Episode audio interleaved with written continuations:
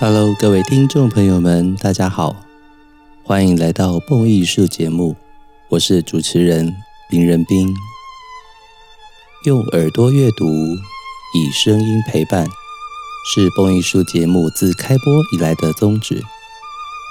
功课我来做，音乐您来听，更是蹦艺术节目制作的坚持。感谢许多听众朋友们。长期对于蹦艺术节目的支持，以及各式各样的心得回馈。如果您想支持赞助蹦艺术，欢迎点一下节目说明栏的赞助连结，让蹦艺术团队拥有更稳定的经费，能够制播独家精致的音乐节目与大家分享。如果您想邀约蹦艺术为您进行专题演讲，或者设计您专属的音乐讲座主题，也非常欢迎来信与我讨论，让我们一起共创精彩的音乐节目，也让更多人爱上古典音乐。好快啊，已经到了十二月了。每年进入十二月之后，除了活动满满、精彩的音乐会纷呈沓至。更让我们在这个时间点多了一种回顾的氛围。蹦艺术的网站拥有百万的点阅率，而跟蹦艺术互动、了解每个星期我们的讲堂最好的方式，就是从 Facebook 的蹦艺术社团里面。只要您在 Facebook 搜寻蹦艺术，加入社团。就能够在每个星期天看到蹦艺术整理出来下一周所有的音乐演讲行程，像是每个星期一跟星期二，我都固定在明石音乐中心举办蹦艺术讲堂。星期一的特色是我会挑选一首乐曲，或者一个主题，或者一场音乐会。为所有现场的蹦友们详细的解说主题的内涵，聆听欣赏美妙的音乐。而星期二人生不可错过的美妙音乐系列，则是爱乐大众的观点出发，带给大家最美妙的古典音乐有系统的指南。例如，我们讲过十首最动人的小提琴名曲啦，十首钢琴作品，十首协奏曲。十首交响曲，十首人生的咏叹，等等的各种不同的主题，借由十首十首的方式整理起来，各位就会发现，它会集结成一个非常完整的资料，提供所有的爱乐者们欣赏的方向。所以，对于每个星期蹦艺术的演讲有兴趣的话，欢迎大家加入蹦艺术社团，就能够看到。也期待在所有的演讲中能够见到大家哦。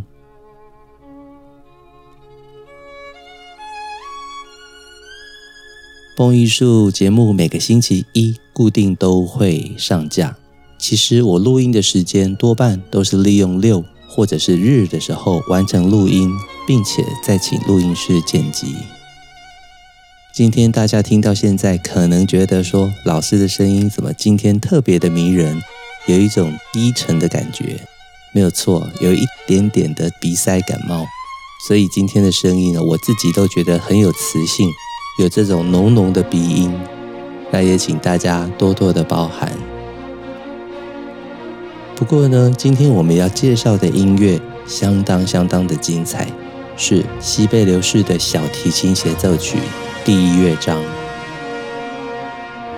本身这个曲子的长度就有大概十五分钟，所以今天呢，我还是会跟大家详细的介绍，只是说话的部分稍微少一点点，因为毕竟鼻塞嘛。虽然从另外一个方面想，我觉得在日后，也许一年两年，好久以后，我重新听到今天的录音，会想起鼻塞的日子，我仍然必须要录 Podcast。觉得是一个非常非常有趣的事情。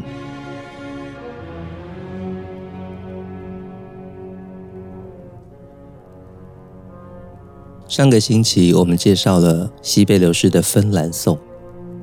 西贝流士他就以芬兰颂跟七首交响曲闻名于世，非常的擅长描绘自然风光景致，以及祖国芬兰的多样风光。甚至在西贝流士的音乐中，更经常的能够展现有别于其他国家作曲家的这一种北国冷冽的风情。他的交响曲中，交响音乐里面特有的许多交响化的音响效果，都跟芬兰的一切息息相关。而关于芬兰近代的历史，我们在上一集《芬兰颂》的节目中有提到。今天我们要更进一步来欣赏西贝流士唯一的器乐协奏曲，也是唯一的小提琴协奏曲。这首曲子创作于一九零三到零四年，后来定稿于一九零五年，更是西贝流士闻名于世界的另外一首重要作品。西贝流士的小提琴协奏曲也经常在各个国际大赛跟音乐会中被演出。我认为这首曲子更是小提琴曲目里面杰作中的杰作。经常我们会提到四大小提琴协奏曲，是哪四大呢？首先是贝多芬的 D 大调小提琴协奏曲，接下来是布拉姆斯的 D 大调小提琴协奏曲，两者相隔七十几年，遥遥相望。接下来是柴可夫斯基，同样是 D 大调小提琴协奏曲，最后则是珠玉般圆润。非常优美的孟德尔颂小提琴协奏曲，相信对于古典音乐熟悉的您来说，这四首协奏曲，哇，真的是就像东邪西毒、南帝北丐一样，武林中的四大高手，缺一不可。可是我总觉得少了一首重要的曲子，就是《钟神通》啊，王重阳，突然间变成在讲武侠小说了。我认为西贝流士的小提琴协奏曲其实应该要名列为五大小提琴协奏曲。这么一来，我们就凑足了东邪西毒、南帝北丐、中神通，哇，五大小提琴协奏曲。所以在我的心中，西贝流士就是这样子的地位。详细的创作背景呢，我们等到下个星期第二乐章再来跟大家介绍。因为刚好第二乐章曲目也会比较短一些，适合来补充这些相关的知识。今天的第一乐章非常的长，非常的精彩，而且重点是它的曲式也非常的特别。虽然是奏鸣曲式，也就是有第一主题、第二主题，甚至到第三主题，但是呢，它并不像通常。经典的奏鸣曲会程式发展再现，它的发展部由小提琴家的 cadenza 完整的演奏，再来再现部回到第一、第二、第三主题之后接入尾声而结束。所以我再重复一次，这首西贝流士小提琴协奏曲的第一乐章，它虽然还是属于奏鸣曲式，但是是奏鸣曲式的变体。并不是城市发展再现，而是城市 cadenza 再现，所以发展部几乎等同于小提琴家的装饰奏 cadenza 乐段，非常的特别，定在 D 小调。我们从刚刚四大小提琴协奏曲里面有三首在 D 大调，你就可以了解低弦呢是最适合小提琴协奏曲写作定弦的调性。因为低弦的下面还有 G 弦，对于作曲家来说，就能够完整发挥小提琴的特性，往下、往上都有充足的音域可以延伸。所以大家以后可以多多注意，有许多精彩的小提琴协奏曲都写在 D 大调，当然也可以在 E 呀，譬如说孟德尔颂的小提琴协奏曲就写在 E 小调。不约而同的这些重要的作品都在 D 大调，刚好可以给我们作为一些对于乐器的认识。以下我先让大家听几个重要的主题。首先，我们要欣赏的就是第一乐章的第一主题。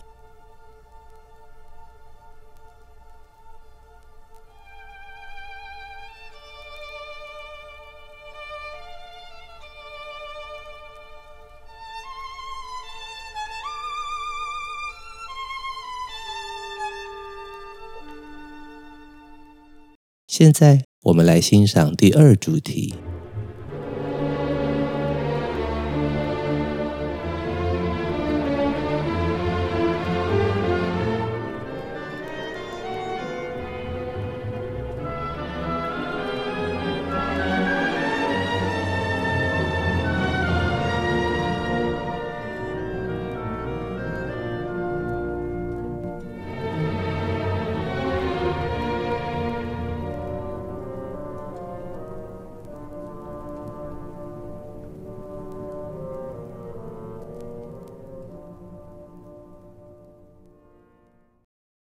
接下来，我们来欣赏进入降 B 小调的第三主题。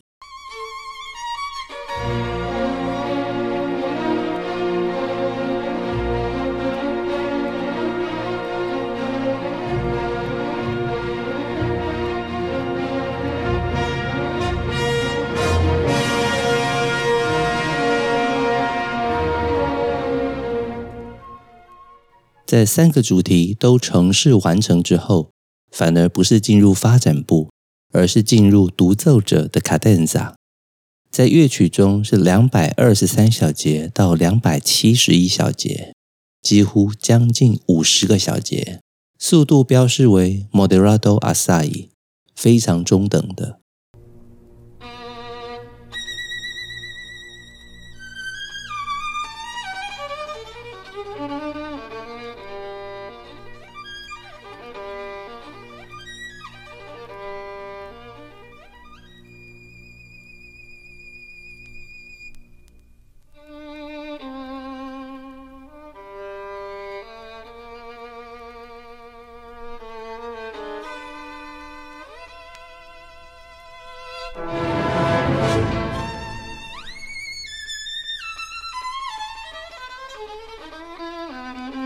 在卡顿萨过后，再次的会回到第一主题，过门，第二主题，第三主题，最后进入尾奏结束。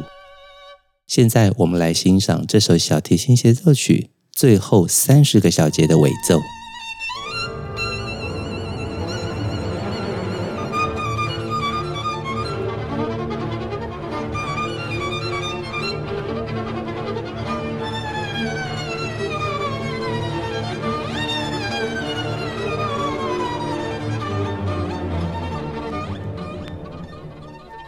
快速的，我们将第一乐章重要的三个主题卡顿萨还有尾奏都听过了。第一乐章总共有四百九十九个小节，也是这一首小提琴协奏曲架构最为庞大的。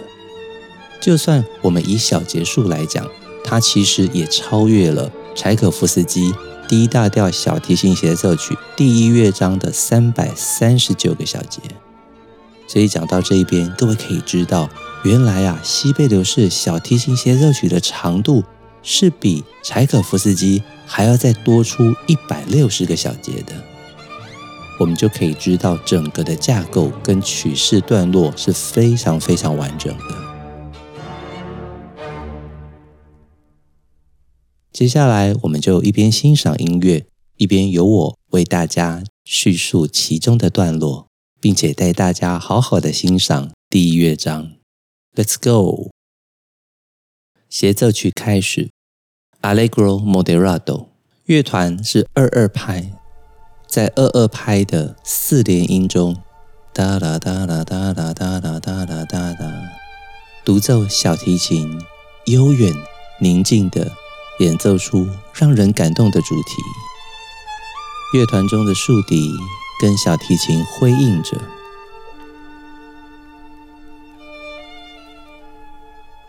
一句一句的发展下去，我们会发现小提琴的音域逐渐拉高，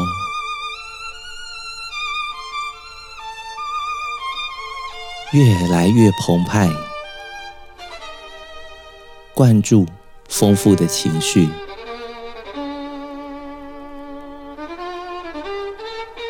拉开音域之后，我们听到小提琴丰富而多元的表现力。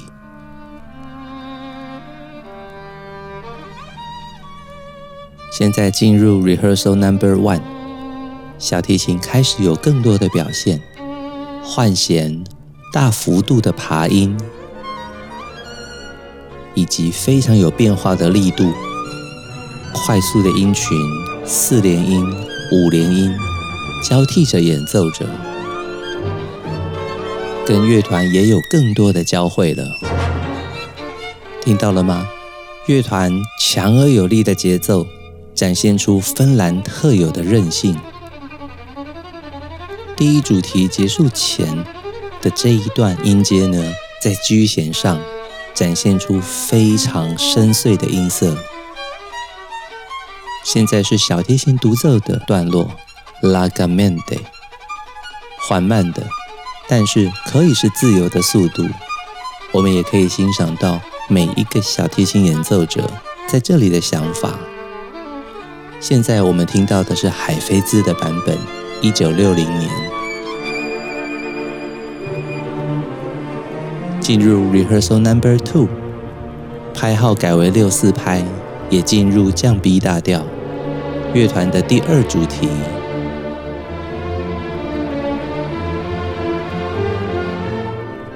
虽然我们听起来是简单的旋律，但是这些旋律的下方都藏着三连音。哒哩哒哒哩哒哒哩哒哒哩哒哒哩哒哒哩哒哒哩哒哒哩哒，所以你会有一种暗潮汹涌的感觉。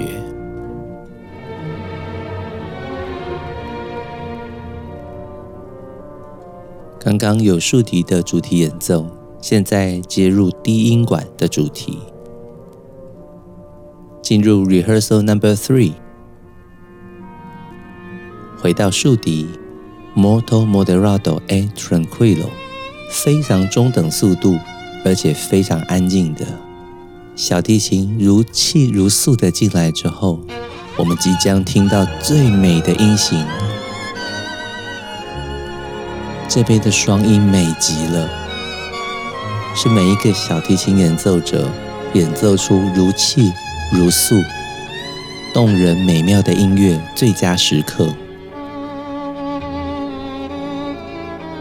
你也可以听到，在小提琴的音型下面，乐团有着刚刚第二主题跟他对话着。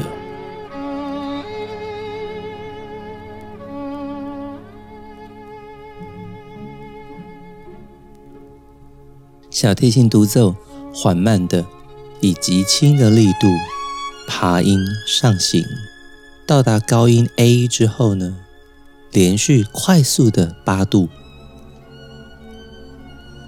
美妙地演奏着刚刚的第二主题旋律的变化。小提琴颤音的时候，我们听到乐团的回应。独奏双音颤音结束第二主题。现在我们进入第三主题，也是 Rehearsal Number Four，Allegro molto。非常迅速的快板，乐团听起来也非常的强而有力。二二拍降低大调，乐团在此有一段非常丰富的间奏。除了弦乐之外，木管也开始有精彩的独奏轮流上场。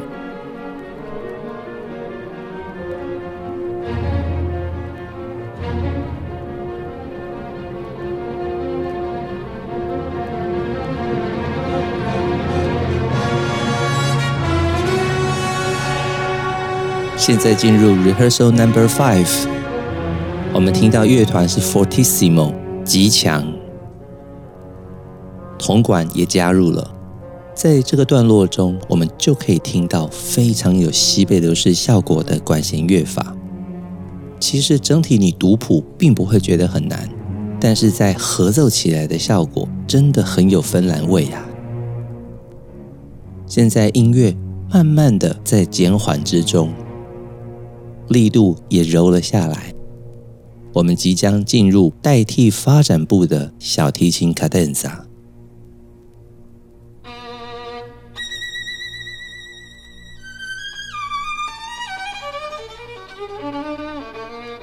从五个降转调进来两个降记号，Rehearsal Number Six，这里就是小提琴独奏的卡顿萨。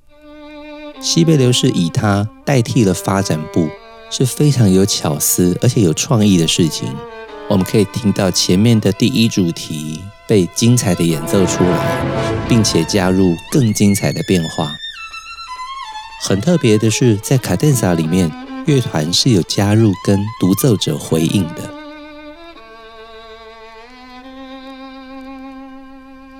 在卡顿萨中，我们可以听到每一个独奏者对于音乐的想法。在乐谱上的双音更是高难度，要能够演奏到丝丝入扣、音准精准，而且带着浓厚的表现力，这没有一番功夫真的是达不到的。海菲兹的版本素来以冷冽著称，而且海菲兹的精准也一直为所有的世人所喜爱。很多人一直也觉得海菲兹的版本。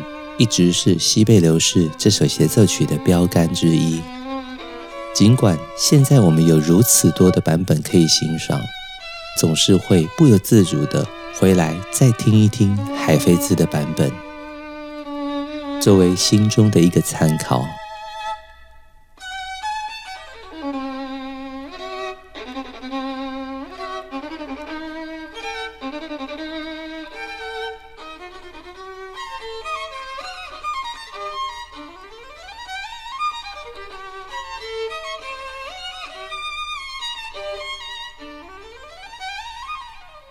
逐渐的，卡顿萨进入尾声。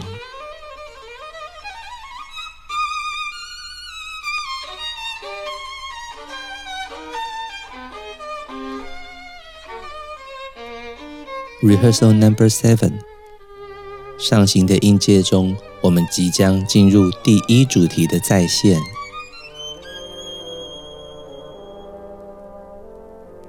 主题在低音域呈现。小提琴在上方对应着，随着音域的增高，但是是在 G 弦上，所以更加的带给我们一种如泣如诉的感受。这种低音弦的高把位、浓郁的情感是很容易可以感受到的。现在这边就是再现之后的第一主题段落，每一颗音符。每一个重音，您仔细的去品味，都会发现这个协奏曲深刻的美感。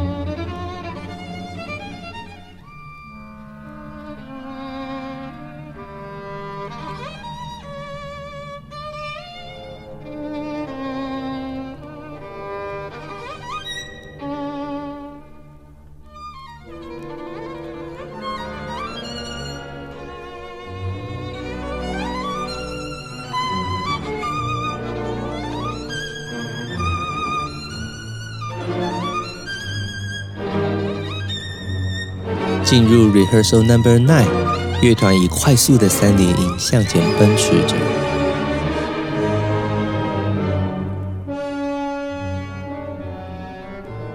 同样的，在音型中，下面藏着三连音的节奏。从弦乐、铜管加入木管，不断的出现各种变化，力度慢慢的渐强。从两个降记号逐渐的改变和声，进入 D 大调，在这里有没有听到整个音乐变得非常的明朗而开阔？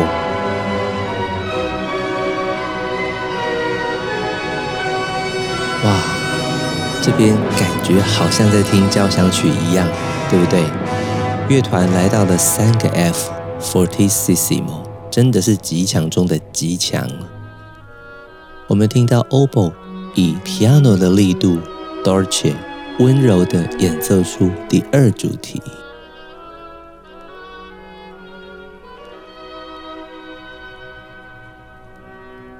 进入 Rehearsal Number Ten，小提琴优雅地接入旋律，往上发展着，再次带来了这一段让人如泣如诉、美妙而热情的双音段落。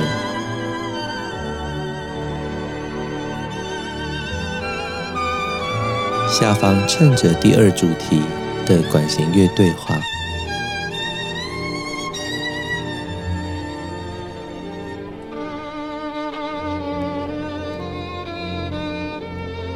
听到了吗？在小提琴长音的时候，下面有哆瑞咪瑞咪发嗦拉西西哆瑞咪瑞咪发嗦拉，持续的在小提琴独奏的下方对应着。现在是优美的八度音。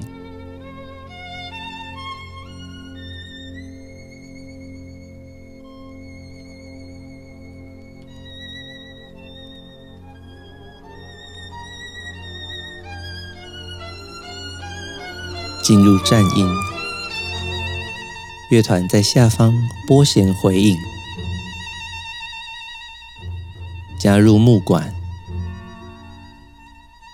进入 Rehearsal Number Eleven，也就是尾声了。速度变得非常快，小提琴以凌厉无比的音阶搭配，变化成双音快速的音阶。然后是四根弦的连续跳弓，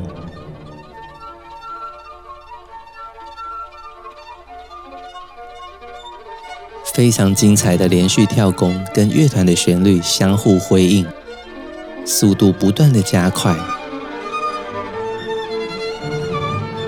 双音，快速的音阶，跟第一主题相互辉映的旋律。快速的音阶，这边跟第一主题再次的回应。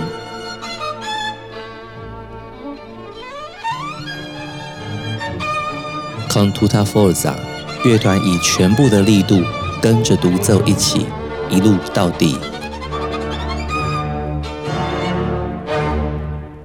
哇，非常非常的精彩。如果您仔细听过西贝流士的小提琴协奏曲的话，真的会发现，无论是在格局上，或者是整个曲子的旋律设计，第一、第二、第三主题，还有 cadenza，，每一个段落都精妙无比。虽然西贝流士最初一九零三到零四年的版本，他觉得不够完美，后来收回这个曲子，重新的修订，成为了一九零五年的版本。我们现在一般来说，在所有音乐会中听到的就是这个最终决定版。而今天海菲兹的演奏，让我们重新回到一九六零年，感受到这首曲子最初被灌录下来的样貌，也是我最想跟所有的蹦友们分享的。很快的，又到了节目的尾声，希望我今天低沉带着一点鼻音的嗓音。不会让大家觉得太不舒服，也谢谢大家对于蹦艺术的支持。蹦艺术精彩的音乐内容经得起时间的考验，更值得您一听再听，反复回味。也期待更多的爱乐朋友们随时加入我们蹦艺术 Podcast，点一下节目说明栏的赞助连结，让蹦艺术团队拥有更稳定的经费。能够制播独家精致的音乐节目与大家分享，开卷古典音乐，让您的世界充满乐趣与音乐的芬芳。我是主持人林仁斌，这里是蹦艺术，我们下周西贝流士小提琴协奏曲的第二乐章见喽，拜拜。